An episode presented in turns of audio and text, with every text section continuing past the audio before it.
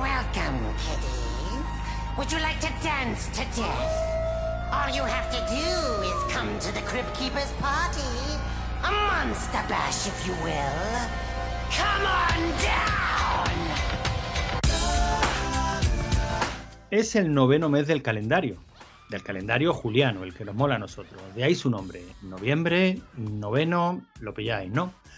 Eh, a nosotros nos, no- nos gusta mucho, sobre todo por Halloween. Aunque digan los clásicos que lo que mola de verdad es asistir a una representación del tenorio e ir a los cementerios a llorar fuerte por los que ya no están.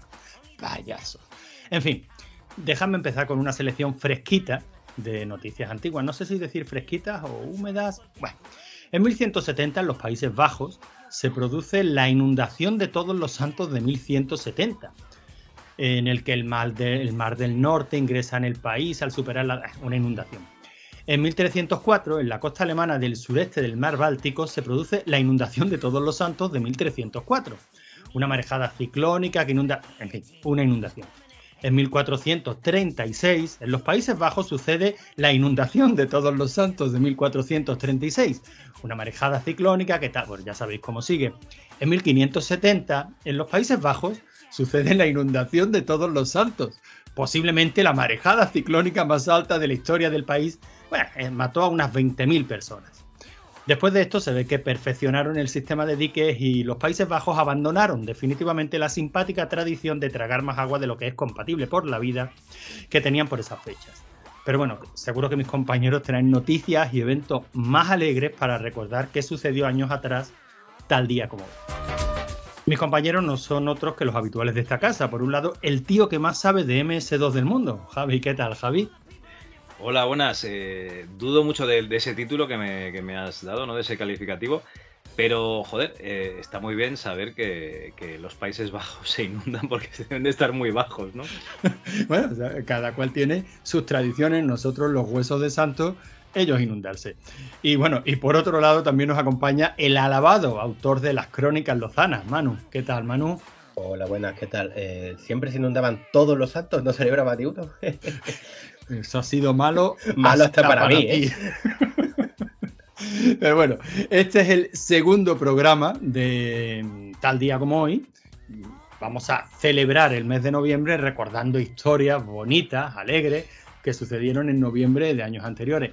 Y como siempre, eh, lo vamos a hacer por orden cronológico, de atrás adelante. Así que venga, pongamos los años sobre la mesa. Manu, ¿tú qué añito nos traes? Yo traigo el precioso año de 1988. ¿Eh? Uy, Anda, dejado Oye, ¿qué ha pasado aquí? Bueno, cuatro años después del mejor año de la historia de la humanidad. El segundo mejor porque nació mi mujer, la madre de mi hijo.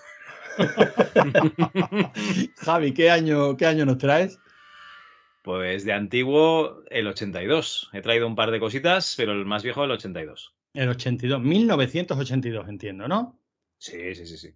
Bueno, pues sorprendentemente, y una vez más, eh, he vuelto a ganar, porque yo traigo el año 1896. Pues, Así que- oye, la. China para ti.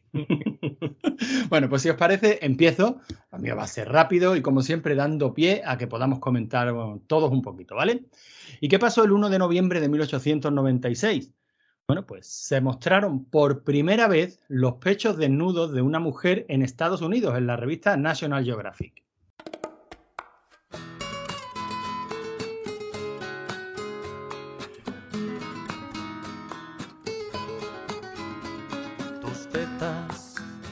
Son suaves. Eh, la National Geographic, todos la conocéis, seguramente no sabéis que esto empezó como una especie de revista universitaria o revista escolar de la que era la asociación, la Sociedad National, National Geographic, ¿no? Bueno, pues el 1 de noviembre tuvieron a bien enseñar los pechos desnudos de una mujer y aquello, pues, como dirían los Monty Python, hubo gran regocijo. Eh, Pero eso era eh, rollo Porquis, que están viendo un documental, ¿no? De, de una tribu africana. sí, sí, sí, sí, por sin- supuesto. Ah, vale, vale, vale. Por supuesto, estamos hablando de la National, de la National Geographic. También te digo, eh, la primera revista no pornográfica. Ya, sí, en 1896 ya existían revistas, revistas pornográficas o publicaciones pornográficas o impresiones pornográficas que se, que se distribuían por ahí, ¿no? Ya sabéis que el porno ha estado siempre delante de todo. Eh, también os digo que la National Geographic se fundó en 1888, o sea que no tardaron mucho. Eh, esto me va a dar pie a hablar no de la National Geographic, que será una historia apasionante, sino de primera. Sino de pechos, ¿no? No, Ah, vale. tampoco, tampoco. Bueno, no sé yo cómo me vas conociendo, Javi. Eso, eh, ya sabes, Manu, tú eres el que te encargas de la edición. Pero no, vamos a hablar de primeras veces. Primeras veces que no necesariamente sucedieron en noviembre y, y- y- y ¿qué pasa aquí? Bueno, pues que a mí me ha servido de excusa, solo y exclusivamente. Eh, por ejemplo, ¿cuál fue la primera película? Venga, un, dos, tres, responde otra vez. Pero ah, esto que es como un trivial. Nah, que decir eh, eh, de- empiezo, empiezo con una pregunta, pero ¿me podéis decir cuál fue la primera película? el vi- el- los pasajeros del tren o la de los trabajadores saliendo de la fábrica, una de las dos, ¿no? No, tú Pues dices la no. que se presentaron tetas, ¿no? no, no, no, no, la primera película en general. Ah, pues la verdad es que no lo sé. O sea, Pero- si es lo que dice Javi, es la que todo el mundo sabe, ¿no? Bueno, esa es la que todo el mundo sabe, pero realmente... eh, Son en los Borbones grabándose a una sirvienta teniendo una relación sexual. No, no. En esto también hay una su poquito de controversia, porque hay quien dice que película como tal tenemos que entender una sucesión de planos conformados por 24 fotogramas por segundo que forman una escena. A menos de Mm. 24 fotogramas ya no lo consideran película.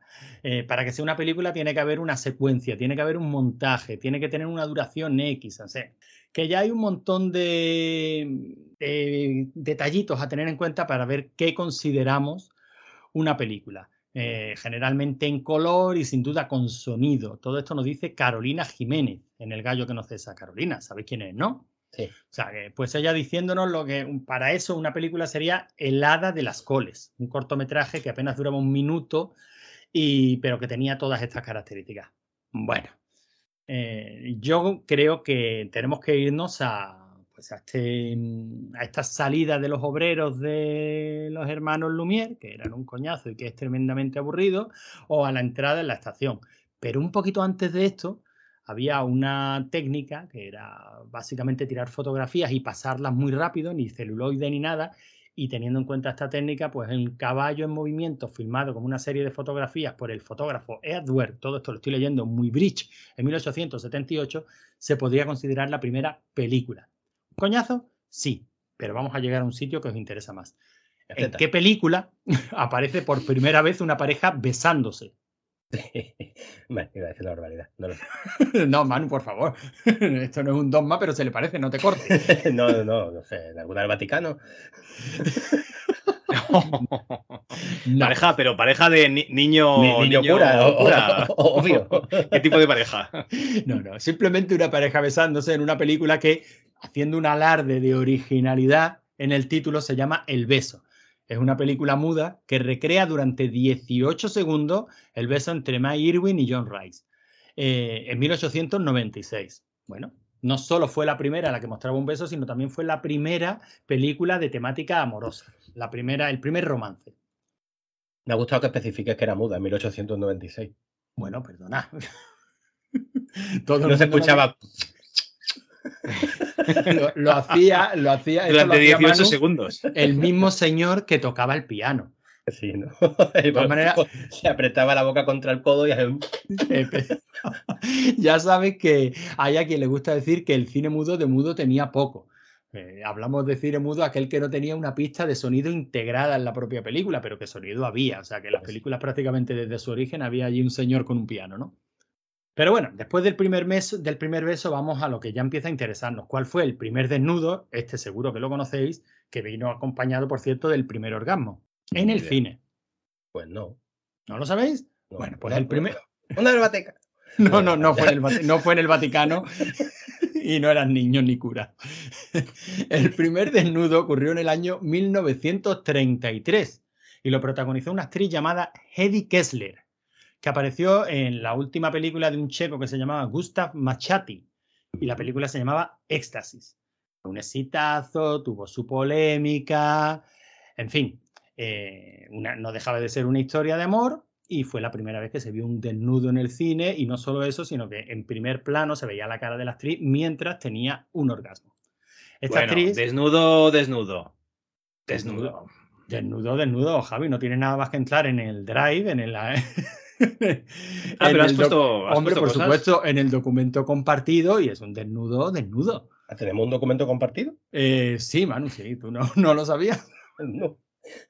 Bueno, pues esta actriz eh, tuvo, por supuesto, su poquito de polémica, pero tuvo una vida muy, muy, muy interesante, ¿no? Luego se casó con un aristócrata alemán, nazi, hizo de espía para el gobierno de los Estados Unidos, emigró a los Estados Unidos huyendo de la, de la polémica en su país y entendemos también de su marido el nazi. Allí se cambió el nombre y siguió trabajando como actriz y luego inventó el wifi. Todo esto hizo esta señora que, se Joder. cambió, que, eh, que pasó a llamarse Hedy Lamar. Sí, no, lo del wifi me suena porque en el taller de tecno del instituto que trabajaba el año pasado había eh, programadoras, ¿no? Y salía, bueno, programadoras y, y mujeres que tenían que ver con la, con la informática y la tecnología y salía ella. Sí, sí. Pues sí, sí, es Hedy Lamar y es una historia muy, muy, muy conocida. Pero bueno, aparte de ser una belleza, protagonizó el primer desnudo y el primer orgasmo cinematográfico. Eh, venga, seguimos investigando. ¿Cuál fue la primera película de temática homosexual que se estrenó en Alemania? Eh, sí, estás está seguro que aciertas y que fue No en el. Vaticano, ¿no, Manu? No, no, no, yo no he dicho nada. No pongas palabras en mi boca. Antonio, es que yo no sabría decir ni cuál fue la primera película normal que, que se estrenó en, en- en Alemania. Eh, no sé. Bueno, pues esta fue una que se llamaba. Espérate, voy a hablar en alemán. ¿eh? Que los fusilen, ¿no? No, Anders als die Anden. Bueno, Ah, claro. que- he pronunciado con un alemán perfecto. Que, De la cojo que- del andén. no, venía, venía a significar no soy como los demás. Y la película que estaba producida y dirigida por Richard Oswald y el doctor Magnus Hirschfeld, eh, básicamente lo que pretendía era luchar eh, o denunciar el polémico artículo 175 del Código Penal alemán, que es el que condenaba la homosexualidad masculina. Condenaba con cárcel, vamos, un artículo que ha estado en activo hasta el 11 de junio de 1994. O sea, prácticamente hace, hace dos días. Por supuesto, la película sufrió toda la censura del mundo, se ordenaron destruir las copias, en fin, lo que suele pasar con, con estas cosas. Pero bueno, nos vamos acercando a tierras patrias y aprovecho para preguntaros cuál fue el primer desnudo que se vio en televisión española. Mm, mm. Aquí yo cuando ponga la, la música Manu, yo pondría la del 1, 2, 3 directamente. Yo pondría unos grillos, sinceramente. También. No, no no idea. no Antonio, ni puta idea. Era, era de esperar, era de esperar. Yo tampoco lo sabía, me sorprendió. Yo estaba buscando algunas de las actrices clásicas en los años 70, ya finales de los 70, pero no, no, no, no. Curiosamente, el primer desnudo en televisión española se vio en el año 1962. Uy, ¿Pero y qué me fue- dices? ¿Con el, con el caudillo? Sí, señor. De hecho, fue en un partido de no fútbol. cuentan, ¿eh? Después de un partido de fútbol que se, que se disfrutó en Sevilla el 8 de julio, en la que se llamaba la Copa del Generalísimo. Claro, la antigua Copa del Rey. Pues Claro. en, la, en la Copa del Generalísimo, el equipo que ganó, que no sé quién era, pero en el que jugaba Paco Pues- Gento, Entonces el Madrid. el Madrid sería. pues sería el Madrid.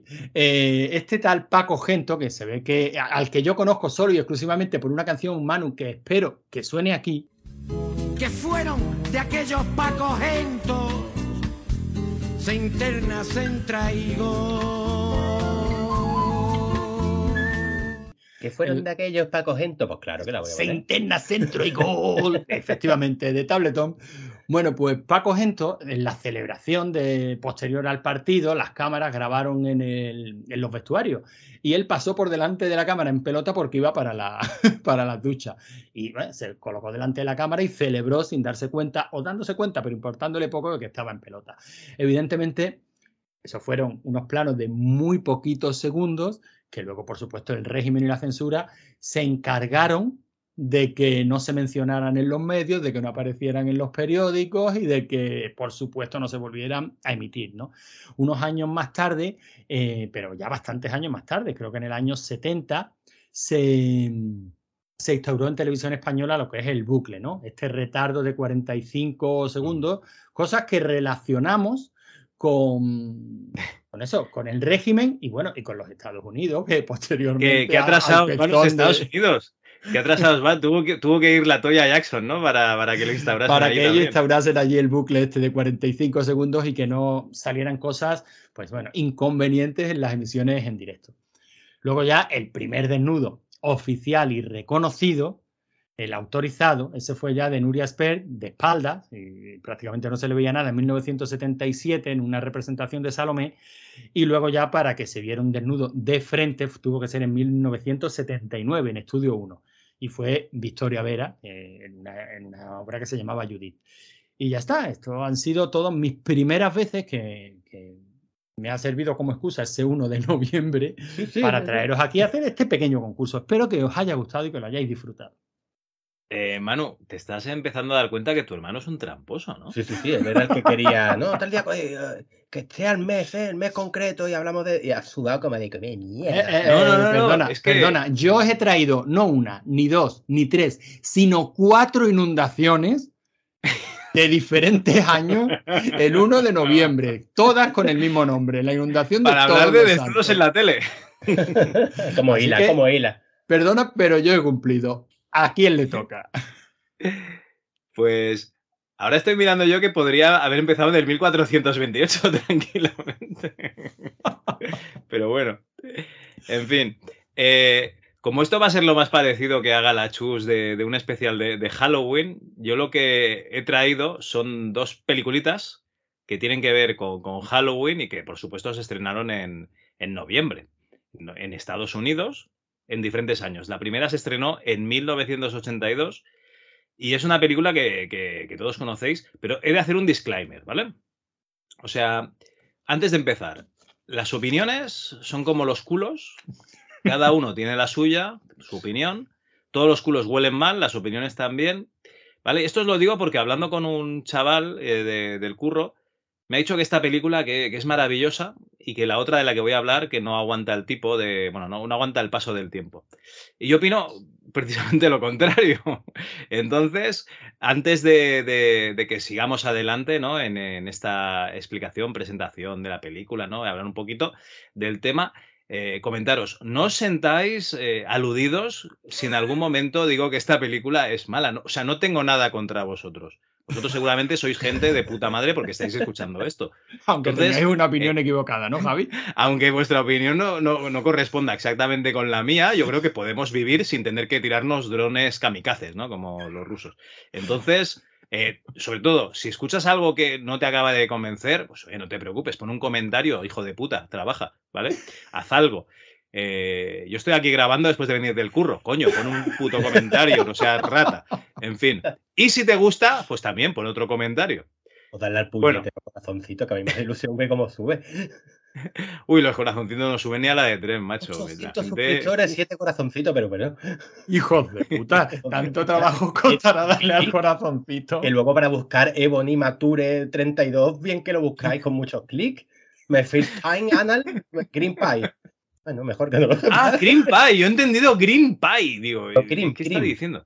vale, vale, vale, vale. Entre que sabes que Green Pie lo que viene, lo que viene, lo que viene a ser eh, el método tradicional en, la España del caudillo, por ejemplo.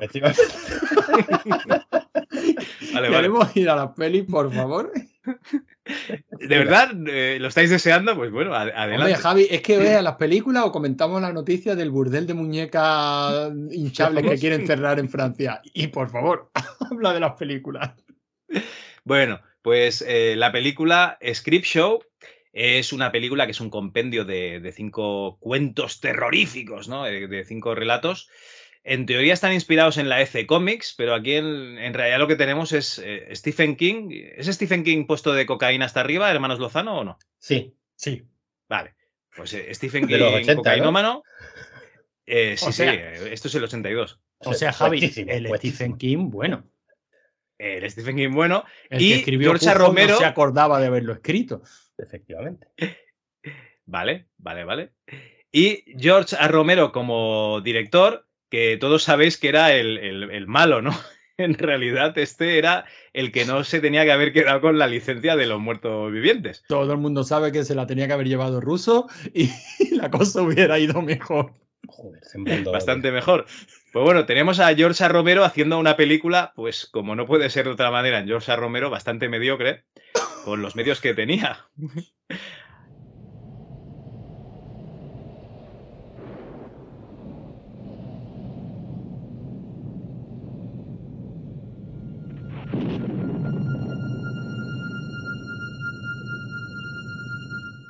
Fuera, fuera de coñas. Eh, esto se basa muchísimo en, en Eri, en Creepy, en todos esos relatos cortos que había en, en esas revistas de la época. Entonces esto empieza con, con un padre que le está echando la bronca al, al niño, ¿no? Porque está eh, con una revista. De hecho, un padre de los 80, de esos de, de que te metía una hostia, te castigaba y tal, y, y tú no, no, lo denunciabas ni te quejabas en Twitter, sino que lo aceptabas. Porque sino que agachabas la cabeza y salías de la habitación. y te venía otra detrás. En fin, bueno, que estamos en Creepshow.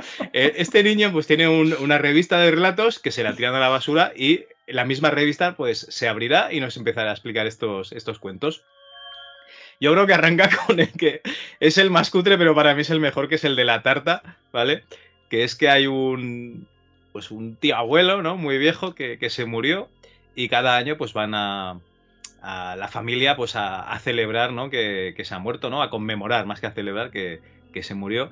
Y se ve que era un, un, viejo muy especial, tan especial que pues no, recuerdo bien si era su ahijada o una familia cercana, su hija o su sobrina, no recuerdo exactamente, pues eh, tuvo a bien de, ayudarlo a pasar al otro barrio porque era insoportable. Entonces, eh, pues hay una, una, serie de, bueno, una venganza de ultratumba, ¿no?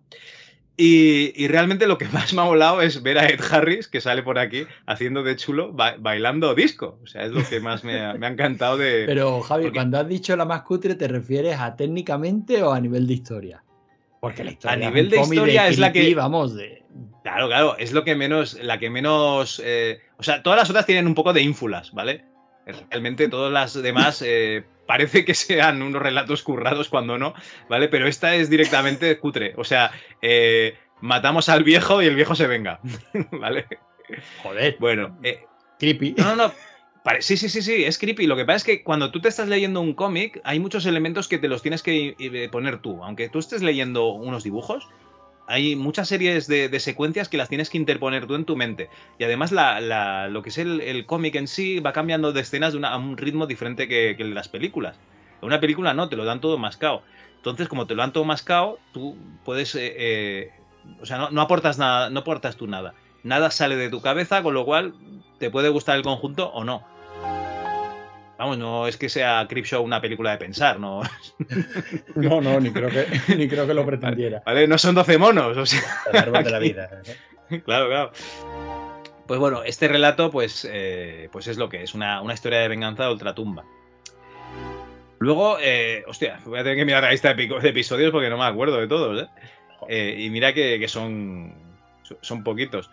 Eh, hay, una, hay una historia de, de, de un, Leslie Nielsen, ¿no? Que, que, le están poniendo los cuernos, que el tío se entera y entonces se venga de, de, de su mujer, ¿no? O de su pareja y de, y de, este tío que le estaba poniendo los cuernos. Y que, bueno, que el tío es el de Cheers, ¿no? Y Leslie Nielsen, o sea, las caras son bastante conocidas. Este relato además tiene, pues, eh, el uso de la tecnología, ¿no? Porque el hijo de la gran puta, eh, mientras se está ahogando eh, una persona por un lado le está poniendo un circuito cerrado de televisión para que lo vea el otro. O sea que, es como vengarse ¿no? Eh, a varios niveles. Por supuesto, esto también será una venganza luego de Ultratumba. Eh, luego tenemos la, de la caja, que hay una caja que encuentran en una especie de. Bueno, en una especie de, de cuarto oscuro debajo de una escalera de una universidad y en esa caja pues habita una, una criatura que, que, lleva muchísimo tiempo allí y que ayudará a alguien a librarse de, de, un estorbo en su vida, básicamente. Y, y, yo creo que aquí está tan sobre, sobre, sobreactuada la, la esposa del profesor que es que, joder, que se te da mucho, mucho asco. Y luego tenemos eh, la, la última, voy a dejar para el final la que sale Stephen King, ¿vale? Luego tenemos la, la última que es la de la de las cucarachas, ¿no? La de este tío rico. Sí, sí, sí, sí. Que se ha ganado la vida, ¿no? Con el sudor de, de la gente que desprecia a todo el mundo y vive como en un piso aislado, ¿no? Eh, con todo, eh, con medidas de, digamos, de desinfección y tal, y regulador de, de, calidad del aire, cosas así, ¿vale? Eh, que esto, pues ahora, a día de hoy, pues un nuevo pijo lo podría tener, ¿no? Pero en el 82 esto llamaba mucho la atención. Eran ah, extravagancias del estilo de, no, porque, ¿cómo era este? El, oh, este que le gustaban los niños, pero luego no. Michael Jackson. Muy bien, gracias. Se supone que dormía también una cámara hiperbálica de estas y cosas así, ¿vale? Pero has visto, has visto cómo te he dado la pista, Antonio, y tú has adivinado enseguida quién era. Sí, lo, yo no sé si qué es peor, que tú lo hayas descrito como este que le gustaba a los niños y luego no, o que yo que tú haya sabido a quién te refería. Es que todavía estoy digiriendo qué, qué es peor. Sé que todo está mal, pero no sé qué es peor. Bueno, pues eh, resulta que, el señor este, pues le, falla el sistema de seguridad, empiezan a colarse bichos y al final acaba convirtiéndose en lo que el tío es, ¿no? Pues un amasijo de cucarachas, vamos, se lo comen los, los bichos. Y bueno, me estoy dejando para el final la que sale Stephen King, porque claro, Stephen King tiene muchas facetas. Está el Stephen King eh, que, que, compra pollos, está el Stephen King escritor, que es la que todos conocemos, está el Stephen King director de cine, Stephen King actor. Y hostia, es que lo clava, porque yo, el paleto sureño de toda la vida eh, que vive en una granja, Stephen King, tío, es que tienes la cara ideal para, para ello. O sea, es que lo hace muy, muy bien. Tal vez la voz no le cabe de pegar, no lo he visto en versión original, pero hostia puta, este Stephen King tocando un meteorito con los dedos y acabando convertido en, pues eso, en, en una masa de, no sé, de, plantas, ¿no? La solitaria muerte de extraterrestres, sí, sí.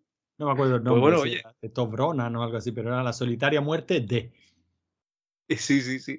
Pues yo creo que es el, para mí el, relato más divertido, ¿no? Y que, yo este lo hubiese dejado para el final, directamente.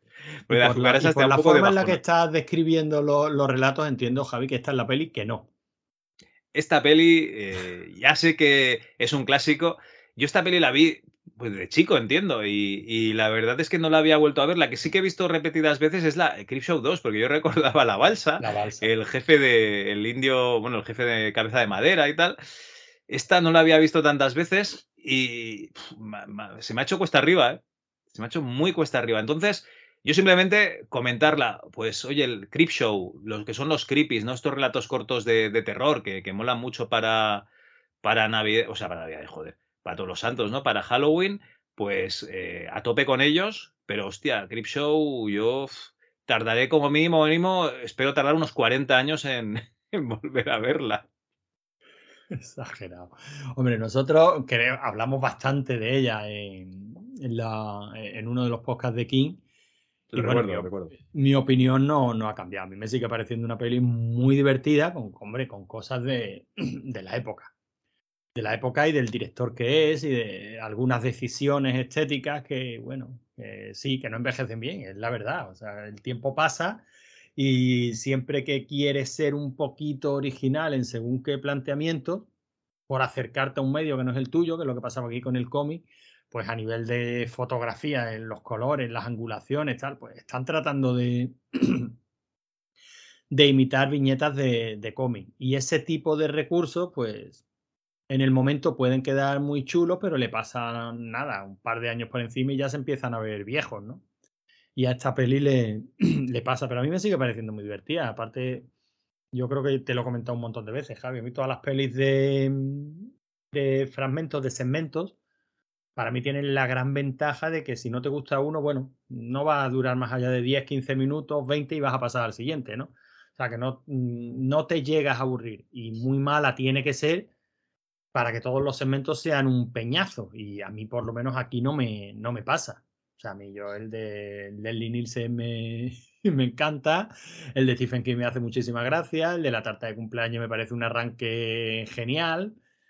O sea, el de las cucarachas me sigue dando asquete y poniendo mal cuerpo. O sea, yo, para mí es una peli que sigue funcionando. Desde luego no, no la voy a ver todos los días, ¿no? Pero que desde, tampoco voy a esperar 40 años. de hecho, no, hace mucho se la puse a, los, a los niños y, les gustó. Bueno, pues hablando con este compañero de curro, me dijo que esta película, pues, eh, que, muy bien, que se, de hecho la veía cada año. Vale, Hombre, luego me ha dicho que era productor de la Cutrecon. Luego Ay. me ha dicho que era productor de la Cutrecon Y ya lo has ha entendido, entendido ¿no? muchas cosas. Y ha empezado a atar cabos y digo, ah, coño, es que esto es bueno comparado con lo que ves. Es como cuando, cuando Sky, David Skywalker, nos habla de sus gustos en videojuegos y te, te suena un poquito raro y luego te dice que todos los años se pasa la variedad del crimen. Empiezas a entender muchas cosas, ¿no? Atas cabos y claro, es lo que hay. A mí, a mí me parece este Crip Show, pues bueno, pues una peli de 6, 6, 7. Una peli entretenida, divertida, que te hace pasar un buen rato, pero desde luego no la pongo ni muchísimo menos como obra maestra del cine. 6,8 en IMDB. Está Bueno, pues bien. mira, A lo- mí me gusta. Pues lo, he- pues lo he clavado. Eh, dos curiosidades, por cierto, que no las dijimos en el decking. El niño, Venga, va. El, el que une todos los cuentos es el hijo de Stephen King, es Joe King. Bueno, que no es Joe Ah, King, sí. ahora por el nombre artístico es Joe Hill. No sé si habéis leído alguna novela suya. Pues no, y tengo ganas porque me han dicho que escriben muy, muy bien. Yo no he llegado a leer ninguna. He visto un par de películas adaptadas en él. Que hay una La que de muy Cuernos. Horns, él, eh, Horns, ¿la habéis es una historia suya, ¿no? Es cojonuda. Sí, Eh, la hierba alta que me gustó. Y luego de Black Phone, no sé si la habéis visto, la vi hace poco, está súper chula también. No. Tengo ganas de leerme No. algún libro, porque por lo visto, sí, dicen que escribe súper bien. ¿Cuál has Y dicho? ¿La hierba. alta es suya? La hierba alta es suya. Hostia, pero la hierba alta es que. uf, es que vi el tráiler y no me apetece. No, a mí no me gustó nada la película. Y Pero luego Black Phone, esa película sí está bastante bien, si la queréis buscar. Y Horns está muy bien, Javi. No Y sé si la has está muy visto. La de Harry Potter con no. cuerno. Oh, esa es No, no, no la he visto. Eh, Es que el tío este ha hecho la, la peli esa de que tiene las pistolas atadas, Oh, qué la de. One Army Man. esa es buenísima, hombre. Sí, la de One Army Man, que esa la deja a medias, tío. Es que no me acuerdo cómo se llama. Sí, tío. Y. y El tío tiene pasta y hace lo que le sale a los cojones, me parece. Sí, me parece sí, es bien. un poco como. Es un poco como Frodo, ¿no? Que sabe las películas que le apetece, ¿no? Y Bueno, Frodo es que las produce, claro. Claro, claro. Mm, No. La. Estamos muy mayor para esto, ¿no, Javi? Yo había visto muchas mierdas. No sé si tengo que ver más. No, coño, Cuernos está muy bien. Vete- Vétela que esa está muy bien, muy divertida. Vale, ya me la apunto, me la apunto. Venga, y la segunda peli, la que para ti sí es la buena. Ay, no sé, pero eh, por orden de años, yo no sé los otros relatos, las otras cosas que tenéis, porque yo me voy a ir a 1992. Ah, no, no, pues entonces le toca, le toca a Manu que en 1988, si Y no recuerdo mal. Sí, así no. Aunque sí, no- y no las acabo yo y las plan las bajo. cosas. Me voy a ir a 1992 luego, pero si las las cosas como tú, Antonio, me iba a 1428. Por la peli, ¿no? Hombre, eh, hilando, hilando. No, tira, no, tira. no, no. Triunfé patitando. Ay. Venga, Manu. No, sí, así mejor que acabé en algo más ligerito que, bueno, yo en vez de ponerme en plan cachondeo como siempre, voy a traer un caso real en un mes de noviembre, evidentemente, y yo creía que esto iba a ser un pseudo especial de Halloween, así que es un caso escabroso, pero luego mi hermano empezaba a hablar de inundaciones y estamos, vamos a hablar de un secuestro y posterior tortura de una adolescente japonesa. que Se llama Junko. Furuta y está considerado el mayor crimen en el Japón de la posguerra. Yo aviso, mm, si alguien es un poco sensible, mi narración no va a ser espectacular, pero. Espérate un segundo. ¿Te miras? No, no, coño, eh, hacemos aquí el. los dos rombos, ¿no? Un disclaimer.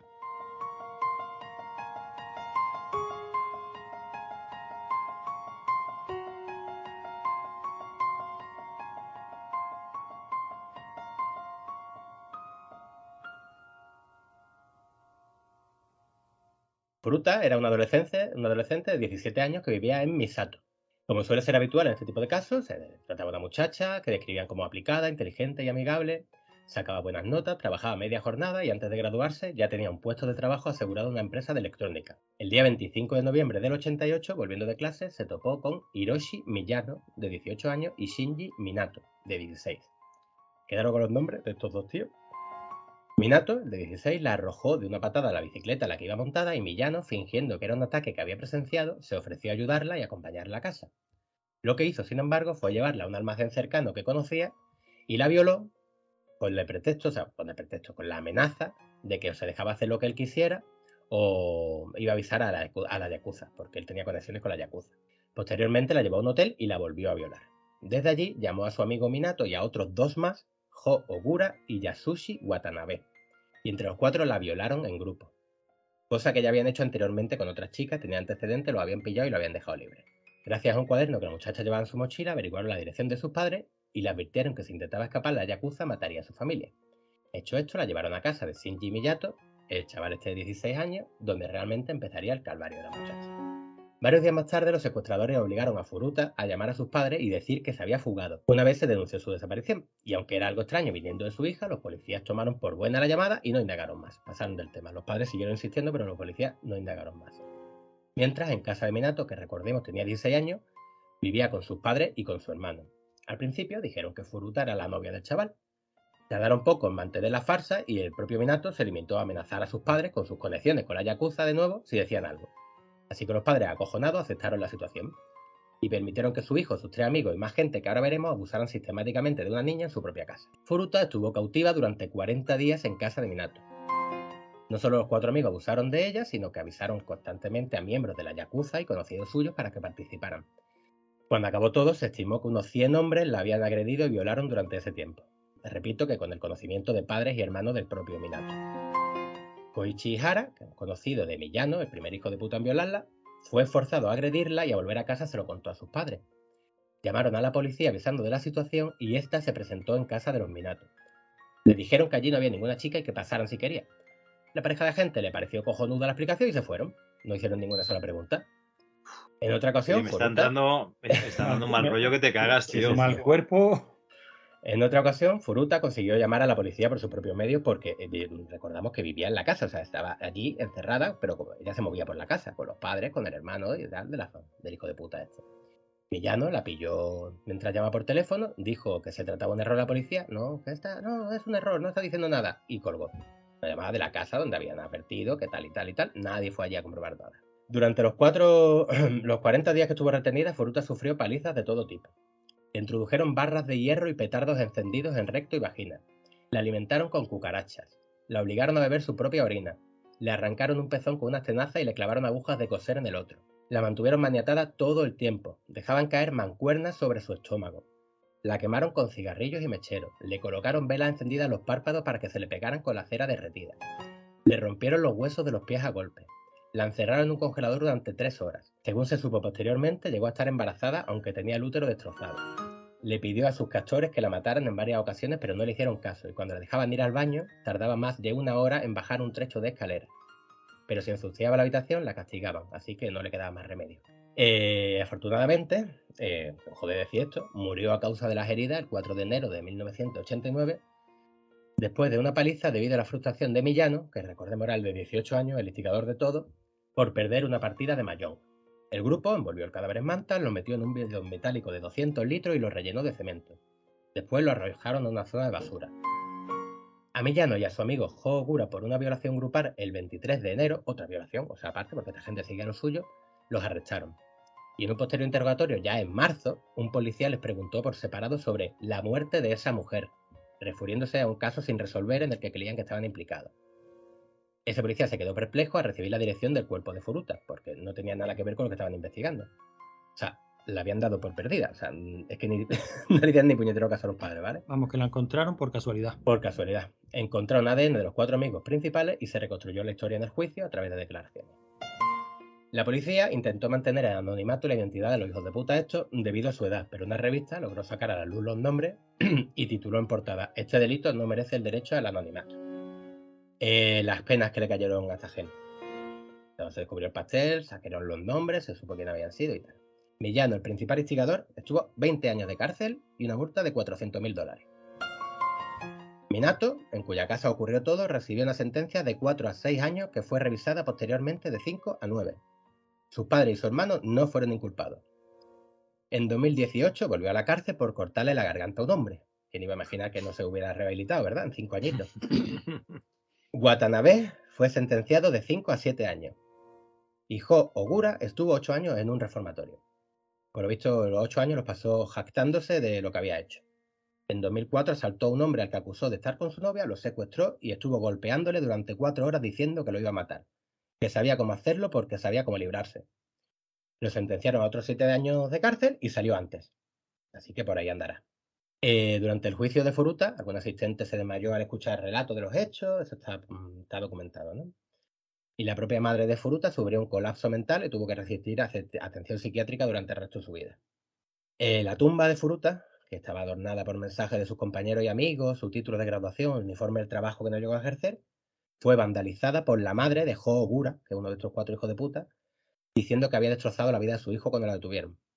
La tuvieron que trasladar a la tumba y hoy en día se encuentra en Texas, en Norteamérica, para que nadie vuelva a vandalizarla. Eh, a raíz de este caso, pues hubo mucha controversia sobre el sistema judicial japonés y tal, se cambiaron varias cosas. Pues no sé por qué. Y prácticamente todos los años eh, se hay una reclamación que haya justicia para Furuta y que vuelvan a meter en la cárcel a los cuatro, porque recordemos, están fuera. Bueno, y al rosario de hijos de puta que pasó por esa casa no los ha buscado nadie. Tenían conexiones con la Yakuza, casi todos. No lo lograron identificar y aunque lo hubieran conseguido, por aquel entonces estamos hablando de los 80 en Japón. Si leí alguna historia sobre los 80 en Japón, cómo funcionaba, eso era, o sea, lo controlaban todo básicamente. Tenían que comprar a la policía, era estaba en manos de los cuatro típicos compactas, ¿sabes? En la época del crash japonés, de, que tanto las mayores fortunas del mundo y luego todas se hundieron. Y era una época en la que había muchísima drogadicción, muchísima prostitución, y todo lo controlaba la, la Yakuza y no. Bueno, eso está bien porque eh, igual que recordemos que los piratas molan en la ficción, pero en la realidad eran, unos hijos de puta, sí, sí. Que mejor no encontrarte con ellos. Eh, la Yakuza mola en los videojuegos, pero en realidad son otra pandilla de hijos de la gran puta. Entonces tampoco mola en la vida real encontrarse con, con ellos, y menos si eres una pobre chica, vaya, panda. Pues este es el caso. Está bien. Que la realidad supera la ficción, vamos, madre mía. Yo he visto un montón de películas de este género, entre comillas, pero madre del amor hermoso. Conforme lo estaba leyendo y he dejado cosas, ¿eh? he dejado varias cosas. Pues muchas gracias, Manu, por ponernos tan buen cuerpo.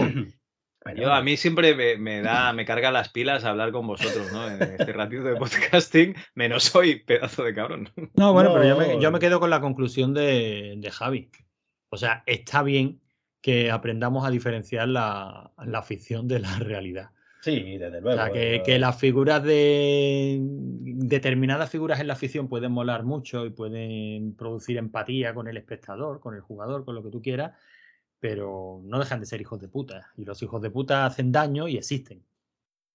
Y, otra cosa? y lo mejor que se puede hacer con ellos es meterlos en un bidón de 200 kilos, mm, cubrirlos de cemento y tirarlos al fondo de un río. O de cucaracha, cubrirlos de cucaracha y cerrar el. Pero este caso en concreto es que siempre se ha dicho mucho sobre la justicia japonesa, sobre la seguridad que hay en Japón, sobre... Y hay varios casos como este. O sea, tú te pones a leer sobre la muchacha esta y sobre estos cuatro hijos de puta, y es que todos estuvieron detenidos anteriormente por violaciones grupales. Sí, sí, sí, hay, mucho, hay muchos casos así. Yo no sé si seguís un podcast de una chica, bueno, no recuerdo cómo se llama ella, pero el podcast es Criminopatía. Tiene un blog y tiene, y tiene un podcast y precisamente lo que hace es desgranar casos como el que nos acaba de traer Manu, ¿no? Y muchos de ellos, pues sin resolver. La gran mayoría son casos que no, que no se resuelven o que incluso aunque se tenga una certeza bastante ciega de quién es el culpable, pues por temas judiciales y tal, pues no se puede, no se puede tener a esa persona, ¿no? Y a mí me molaba muchísimo, que la chica lo hace muy bien, lo explica muy bien, tiene luego un blog en el que, o sea, si escuchas su podcast mientras va siguiendo su blog, en el que te va poniendo pues todas las pruebas que se encontraron, tal cual. La verdad es que es muy, muy, muy interesante. Pero yo dejé de escucharlo porque me ponía de una mala leche de la hostia. Sí. bueno, este caso concreto era... Perdón, sí, sigue, Javi. Sigue, sigue. No, no, me llama mucho la atención que, en España o en el mundo en general que os mole tanto el tema de crímenes, ¿no? Y crímenes sin resolver, asesinatos y, tal, ¿no? Como la serie esta, da, o algo así, del, del, asesino en serie este americano, es que la, peña saca una cosa de estas y, os encanta. Y, los podcasts de, misterio y... Son los más escuchados, sí. Sí, sí, sí, yo, mm. yo flipo porque es una cosa que no me atrae nada, tío. Tú eres el caso extraño, Javi, porque yo creo que... No, que soy yo, soy yo. sí, porque no, por lo general muy morboso. El, Es verdad que en general, pues yo qué sé, no sé, supongo que es el... No, no, no me gusta llamarlo el atractivo, pero es la curiosidad por ver cómo puede haber gente que se comporta de una forma tan radicalmente opuesta a la que tú consideras que, que es lo bueno, lo malo, lo aceptable, porque aquí no estamos hablando de no sé, conocéis la peli esta del experimento, ¿no? La de los chicos en la cárcel y que bueno, que está basada en un experimento real. Eh, bueno, y en cierto modo no justificaba, pero explicaba ¿no? lo que podía haber pasado en, la Alemania nazi. No se trata de eso, no se trata de que tú te veas influenciado, digamos, por el, por el ambiente y metido en una ola en la que ya no sabes muy bien lo que estás haciendo o, llegas a tener una percepción equivocada de lo que está bien y lo que está mal, ¿no? Aquí se trata de auténticos hijos de puta. Sea, hijos de puta con nombres y apellidos que ejercían de hijos de puta de muchos años atrás y que ejercieron de hijos de puta con esta muchacha y que siguieron ejerciendo de hijos de puta después, ¿no? O sea, esa gente mala. Gente que a mí me gusta. Malas bestias, malas bestias. Sí, sí, gente que a mí me gusta explicarle a mis hijos que existen. Afortunadamente son los menos, pero que existir existen. O sea, que hay gente mala que ha nacido mala por descontado. Que luego a lo mejor cualquier psicólogo ahora se echa las manos a la cabeza y dice que yo no sé lo que estoy diciendo y que todo, esto, todo es justificable pues por el entorno en el que has crecido, por una serie. Sí, sí, es que mi padre me pegaba. Me parece muy bien. Mm, tu padre te pegaba, te tenía que haber matado. Viendo lo que has llegado a hacer. No sé si me... En fin, en ese aspecto eh, soy muy poco racional. Bueno, siempre, A, mí, a mí que me interesa mucho el tema, es verdad, lo que dice Javi, no, sabría explicar por qué, no sé si es un tema en parte morbo puro, en parte porque, no sé, curiosidad, lo que dice mi hermano, porque te atrae, te llama la atención pensar que existe esa gente, intenta como conocerla, a mí este, todo este tipo de temas como que me llama la atención saberlo. Otra cosa que luego me pone muy mal cuerpo. Y es verdad que intentan muchas veces, lo, no sé si habéis visto la serie de La mente del asesino, esta como se creó el, perfil de psicólogo de la, del FBI, de, bueno, el psicólogo del que busca asesinos en serie, el que se dedica a hacer perfiles del asesino en serie. Sí, sí. Para saber qué los conduce, ¿no? Y analizaron a un montón de asesinos en serie y tal, a Ed Gein, a al Dahmer, a un montón de gente para saber qué los lleva a eso. Y prácticamente en todas las películas, en todas las series, en todos los documentales llegan a la misma conclusión. Ni puta idea. Sí, normalmente vienen todos de familias desestructuradas, pero algunos no. Eh, en el caso de Jeffrey Dahmer este, del caníbal este, su madre se drogaba durante el embarazo y lo dejaron caer como, oye, a lo mejor ha sido por esto, pero es que hay otros muchos casos en los que no. O dice, los que no. Es que hay casos de familias desestructuradas con hijos que son seres de luz. O sea, Exacto. es que, Luego, que era homosexual reprimido. Bueno, pues cuantísimos homosexuales y reprimidos que son bellísimas personas, ¿sabes? Y no se dedican por ahí a descuartizar a nadie ni a comérselo a cachitos. no se sabe. Y los de estos es que no lo sé. No sé hasta qué punto. En ambos casos me llama mucho la atención eh, que habéis sacado el de Jeffrey Dahmer y como lo he visto hace poco. Y aquí en el de esta muchacha ocurrió lo mismo.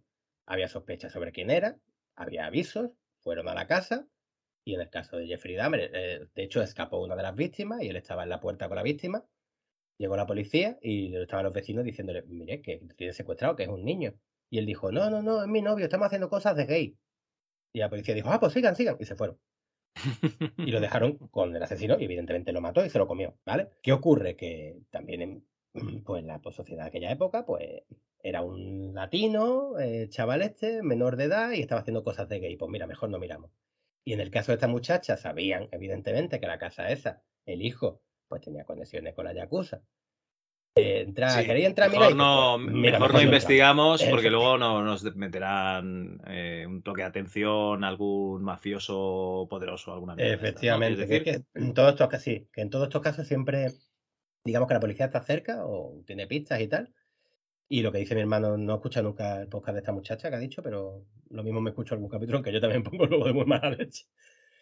Pero que es verdad que saben quién es en muchísimas ocasiones y no los detienen por X o por Y. Y entonces luego ya cuando sale el y todos nos echamos las manos a la cabeza. Pues, sí, lo que pasa es que cuando escuchas todo este tipo de casos, al final acabas con lo que se llama un sesgo de, de percepción, ¿no? De atención. A ti te da la impresión de que es que los cuerpos y fuerzas de seguridad del Estado son un puto desastre. Pero no, evidentemente son noticias aquellos casos en los que no, en los que no actúan bien. Y, esos son los que se cuentan, y esos son los que tú escuchas, y esos son los que te dan la sensación de, pues vaya puta policía, está, en buenas manos estamos. Mm, pero no. Y luego no digo que esté justificado, pero justificado nunca, ¿no? La, la desidia en cosas tan importantes, son como los fallos médicos. Sí, pero a lo mejor es la decimoctava visita del día. Sí, claro, Es que, dice, es que es tan fácil desde la barrera ver los toros. No digo que se justifique, pero bueno, hay una serie, hay que entender las circunstancias, porque si no entiende las circunstancias no puede tratar de en la medida de lo posible, el sistema no puede tratar de en la medida de lo posible evitar que se vuelvan a repetir, ¿no? Pero en fin, casos que a lo mejor son demasiado profundos para, para, lo, que, para lo que es este podcast, ¿no, Javi? Pues yo creo que sí, yo creo que vamos a ir a una cosa más liviana, ¿no? Sí, sí, por Dios, sácanos de, este pozo. Sácanos de este pozo de mierda. Bueno, pues eh, vamos a irnos a los Cárpatos en el año 1428, ¿no? Allí. Eh, Coño, Javi, tenías que, haber empezado tú. Pues si te lo he dicho antes, que digo, si, si lo como tú, eh, mira. Bueno, vamos a irnos directamente a, a noviembre de 1992, que se estrenó una versión bueno, no es la primera vez que se lleva la gran pantalla Drácula.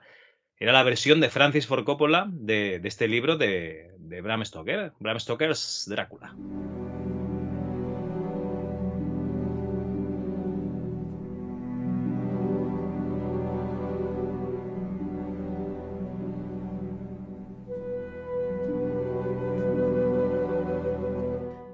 Aquí te voy a pedir, Manu, que pongas la banda sonora porque es espectacular. Y de hecho, eh, al ver esta película mm, bastante tiempo después, eh, pues puedes hilar esta banda sonora con, otras. Y hay mucha parte del Señor de los Anillos en, esta, ¿eh? No en la, típica de ta ta ta tan tan tan. Esta no, pero hay, hay trocitos de la escena del, o sea, del, principio, ¿no? Cuando, digamos, está en Moldavia, por allí por, por los Cárpatos, que, que realmente me ha recordado muchísimo al, Señor Los Anillos. Moldavia no, que Moldavia es el del tío del cuadro. La tristeza de Moldavia era. Vigo el Cárpato. El azote de Moldavia. de molde. Azote de Moldavia. Bueno, pues aquí tenemos eh, que la historia del conde Drácula, en lugar de ser eh, un, un, libro, o sea, como el libro, ¿no? Que es epistolar, pues sí que se va a ver como eh, Mina Murray, que es una de las protagonistas, va leyendo cartas, o, Jonathan Harker, que es, eh, digamos, el, prometido, van leyendo alguna carta, pero lo más habitual va a ser que, veamos una, película normal. Y en ella tenemos que el conde Blatt eh, está luchando por, por, Dios, ¿no? En esta orden de los Dracul, de los dragones está luchando por, el cristianismo, defendiendo la frontera contra, contra, el imperio turco, contra el azote de los turcos y, contra fuerzas bastante superiores. Entonces es un devoto cristiano que, se enfrenta en, cruel lid, ¿no? en cuerpo a cuerpo contra, contra los turcos y, realmente eh, pues vemos que, lo dicho, es un tío muy muy devoto. Y me llama mucho la atención que en lugar de tener una, batalla como podríamos tener en Gladiator, ¿no? Que se ven dos ejércitos y tal, aquí recurren ya a una de las cositas que, vamos a ver, que es que es muy, muy teatral. Esta película es muy, muy teatral, que es que tenemos sombras chinescas, ¿no? Tenemos que, los soldados pues van luchando, pero son, son sombras. E incluso Gary Oldman, que será el protagonista, este Drácula, eh, se enfrenta y empala a algunos enemigos, algunos turcos, otomanos serían en este momento, y, es todo en, eh, con luces y sombras, ¿no? Es, eh, es todo proyectado y no, no, se ve realmente nada. Y yo creo que es una de las cosas que más atmósfera le da. Este juego de sombras que va a tener toda la película más adelante se, verá muchísimo más en el castillo. Pues bueno, este conde Drácula vuelve victorioso, pero los eh, traicioneros turcos han enviado una carta, una misiva a, a, su novia, Elizabeth, a su novia, no, a su mujer, perdón, Elisabetta, diciéndole que el conde ha muerto y ella no puede soportar el dolor y se lanza al vacío, se suicida. Pero claro, el conde Drácula llega allí, ve el cadáver, o sea, no entiende nada, llega victorioso, eh, pues eh, se espera tener un buen recibimiento y lo que se encuentra es eh, a su mujer muerta en el suelo y a los curas diciéndole que, que, nunca se va a poder reencontrar con ella en la otra vida porque se ha suicidado, entonces está condenada. Entonces dice, ¿cómo? Que no voy a poder estar con mi mujer. Yo estoy aquí dando la sangre de mi pueblo y la mía por, Dios y, mi mujer ha muerto por culpa de estos mm, turcos y ahora resulta que no voy a poder estar con ella en la vida eterna. Pues sabes qué? Que le den por culo a Dios. Y directamente se maldice él mismo, eh, bebe la sangre que, que cae de una cruz. Bueno, esto ya es muy eh, el simbolismo ¿no? del vampirismo y se convierte pues, en un no muerto, ¿no? en un ser maldito. De hecho, Dios le, maldice ¿no? porque reniega de él. Eh, vale, esto pasa en el 1450 aproximadamente, ¿vale? Eh, y vamos hacia adelante en el tiempo y nos encontramos con que, Jonathan Harker es un pasante de, una inmobiliaria, ¿no? De una firma de, abogados mm, inglesa y tiene que ir a, a los Cárpatos a acabar de firmar unos papeles con el conde Drácula, un tío que está comprando eh, bastantes eh, locales, eh, bueno, bastantes inmuebles en, Londres, en la ciudad de Londres. Y como es bastante dinero el que está moviendo, pues le hacen ir allí a firmarlo. Y esto es una trampa que ha creado Drácula. Esta es una de las cosas que no explican en la película, ¿no? Porque Drácula quiere ir a Londres porque resulta que, que Mina, Mina Murray, la que, la que será la, la prometida de Jonathan Harker, es eh, pues, básicamente Elisabetta reencarnada, o sea, es la, misma persona que él perdió, ¿no? Su, mujer perdida. Y bueno, pues esta trampa que hace Drácula de aprovechar para eh, comprar locales en Londres y que venga el prometido de, la chica que él quiere conquistar a los Cárpatos y tenerlo allí cautivo, pues eh, la verdad es que es no sé, es una cosa que no, no, explican, ¿vale? Es una. Tienes que, inventar tú esa, esa, parte que falta. Pero eso, es bueno, así, Javi.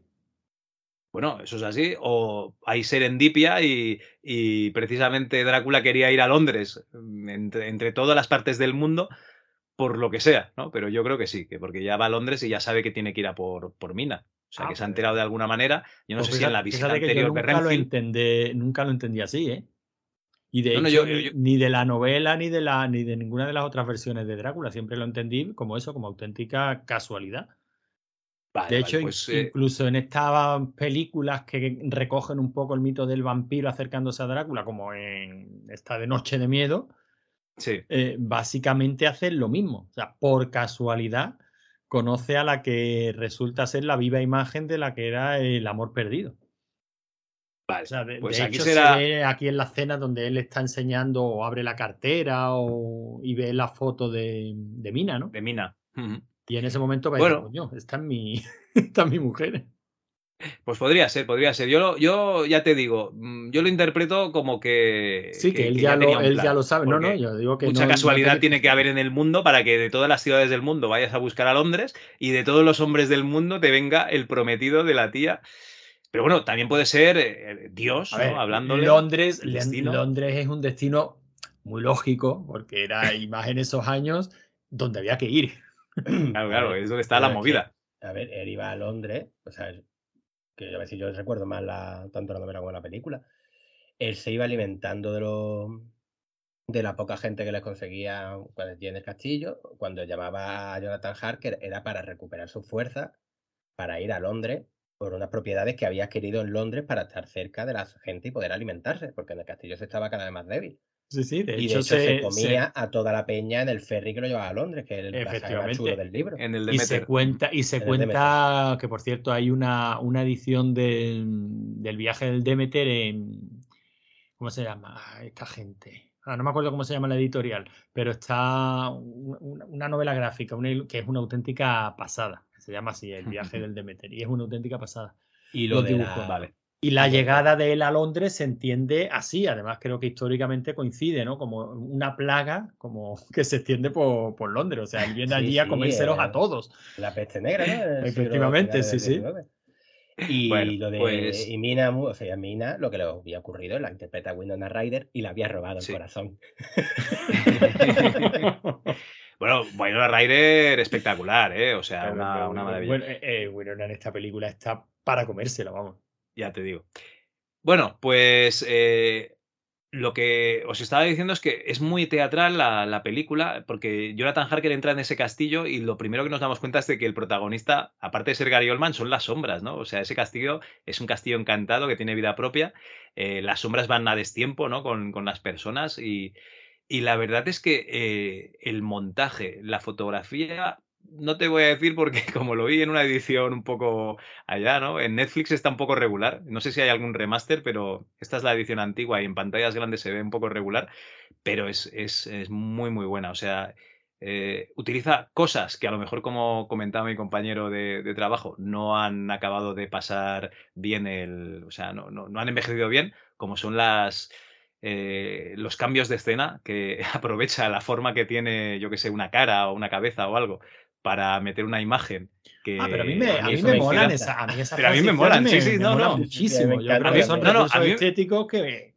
A mí me gustan, pero claro, pueden parecer cursis, pero es que la película en sí es, es cursi y gore. Es que es una de las cosas que, no me acordaba y, realmente cabezas cortadas, cercenadas, eh, un bebé eh, no se ve, ¿no? Pero bueno, eh, siendo comido por, por estas tres espectaculares esposas de, de, Drácula. Recordad que aquí sale Mónica Bellucci, vamos a decirlo así, en tetas, ¿no?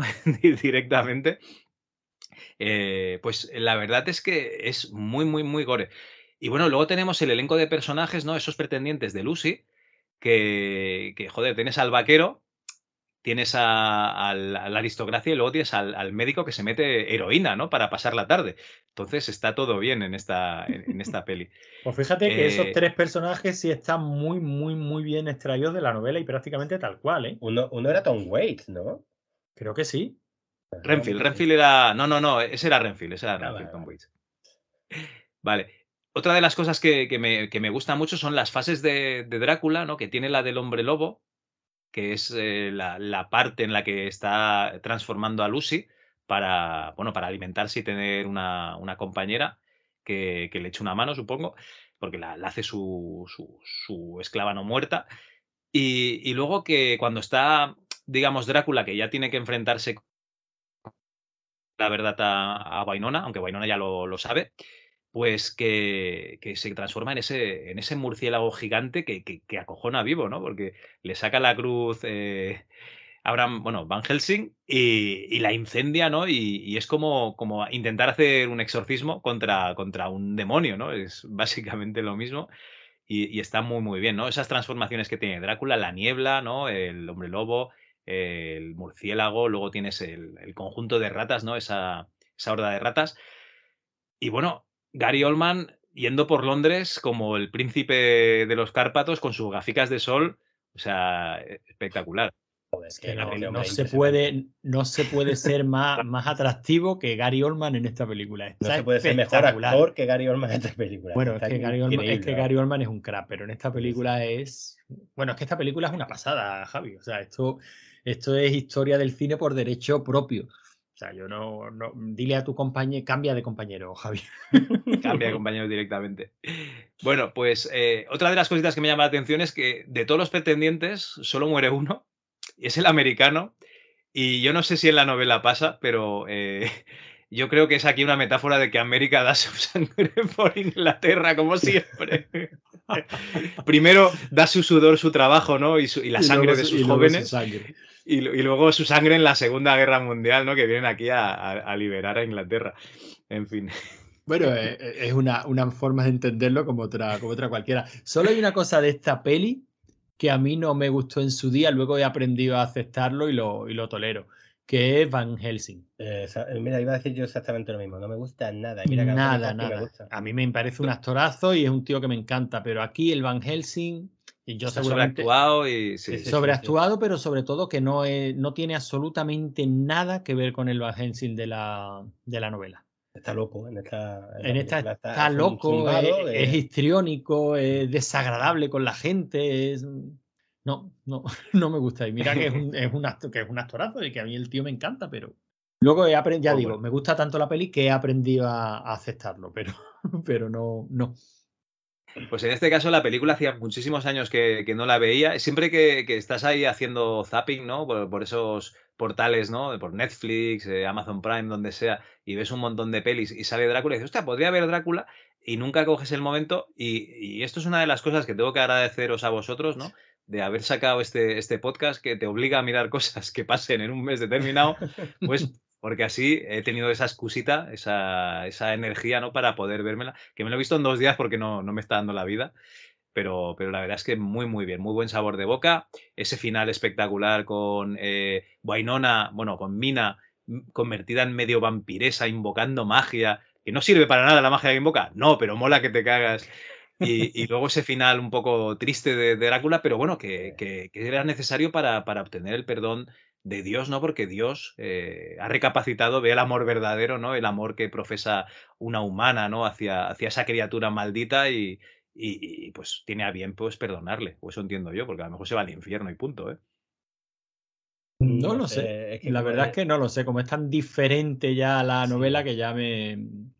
A ver, que, que, son dos obras distintas y que a mí me gusta cada una, cada una a su estilo. A mí, a mí me gusta infinitamente más la película que la novela y la novela. la novela me parece un aburrimiento. exacto, a, mí la, a mí la novela me gusta mucho. Me aburrió muchísimo. Me la volví a leer con 25, 26 y me aburrió muchísimo.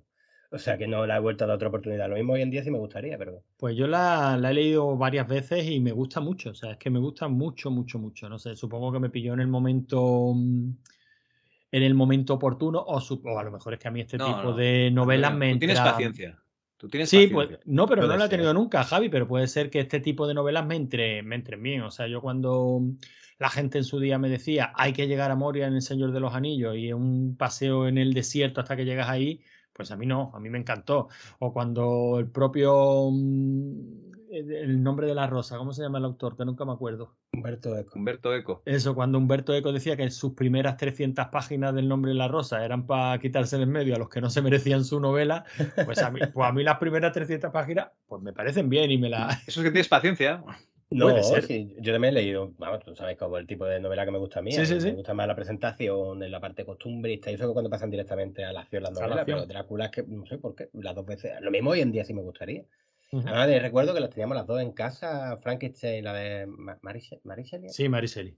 La, la, original de Frankenstein y Drácula, y Frankenstein me gustó muchísimo y Drácula no. Y en cambio la película que me flipa, de hecho me andaban a volverla a ver a, es, que es, un, es, que es, un, película, pero a mí me, gusta sobre todo lo, lo, visual, o sea, lo artístico, lo visual, me vuelve loco, me parece. Bueno, y eso que Coppola creo que quería hacerla, leí por ahí hace tiempo, que quería hacerla solo y exclusivamente con los trajes. Que cuando la diseñadora de, de vestuario le presentó el primer traje, este que es como una armadura de, Oh, sí, ese que utilizaron para Star Wars, luego para los guardianes del, tío aquel. Le gustó tanto que dijo, ah, quitad todos los decorados que la vamos a rodar solo y exclusivamente con vestuario sobre fondos de colores. Y los productores le dijeron, no te flipes, no te flipes. Deja, deja el cannabis, le dije. Pero que, tenía en mente, bueno, y que todos los efectos son efectos prácticos y trucajes de cámara, y o sea, que no quiso utilizar ningún efecto que ya para la época fuera muy moderno. Que... Está la niebla, están los. Eh, sí, hombre, siempre hay alguna cosa. de muros de luz. hay una cosa ahí. De, de Annie Lennox. Sí, no, no, está. A mí me parece un película, ya digo. Sobre todo me vuelve loco en lo, en lo, visual, porque en lo que es la parte argumental y tal, me gusta. O sea, me gusta que le metan una historia de amor a Drácula, que no está en la novela. Me gusta que le den esa redención al personaje. Eh, pero no me gusta nada el personaje de Van Helsing. Y un Drácula sin Van Helsing se queda un poquito cojo.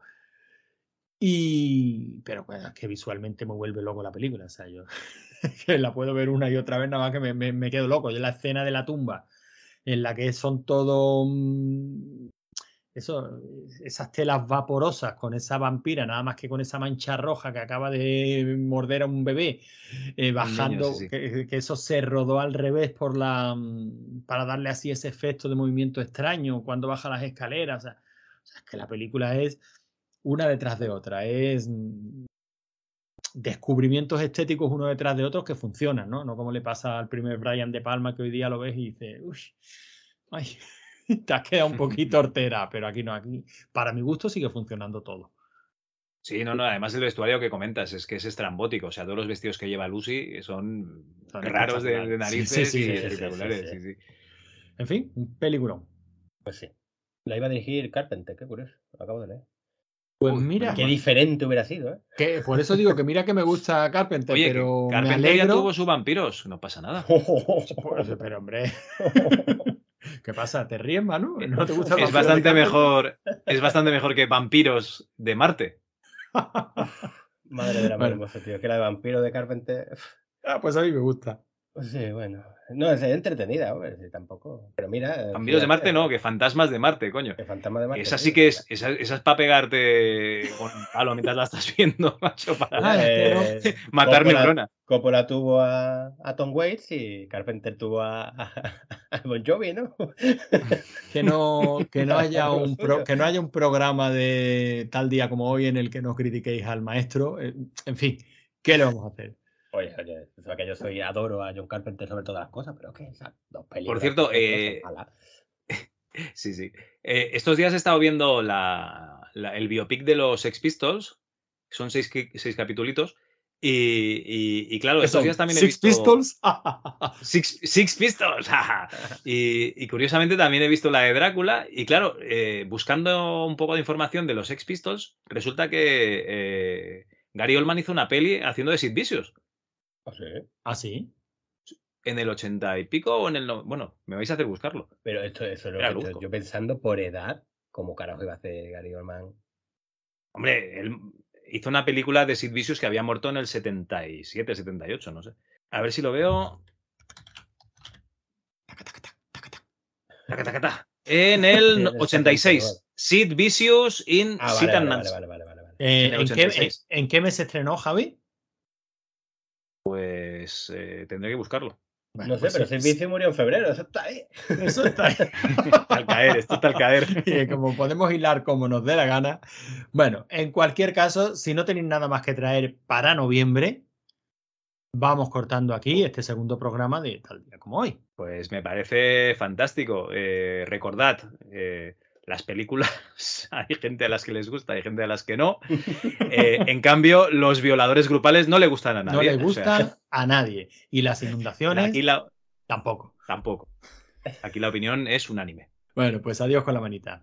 Adiós. Hasta luego. Adiós.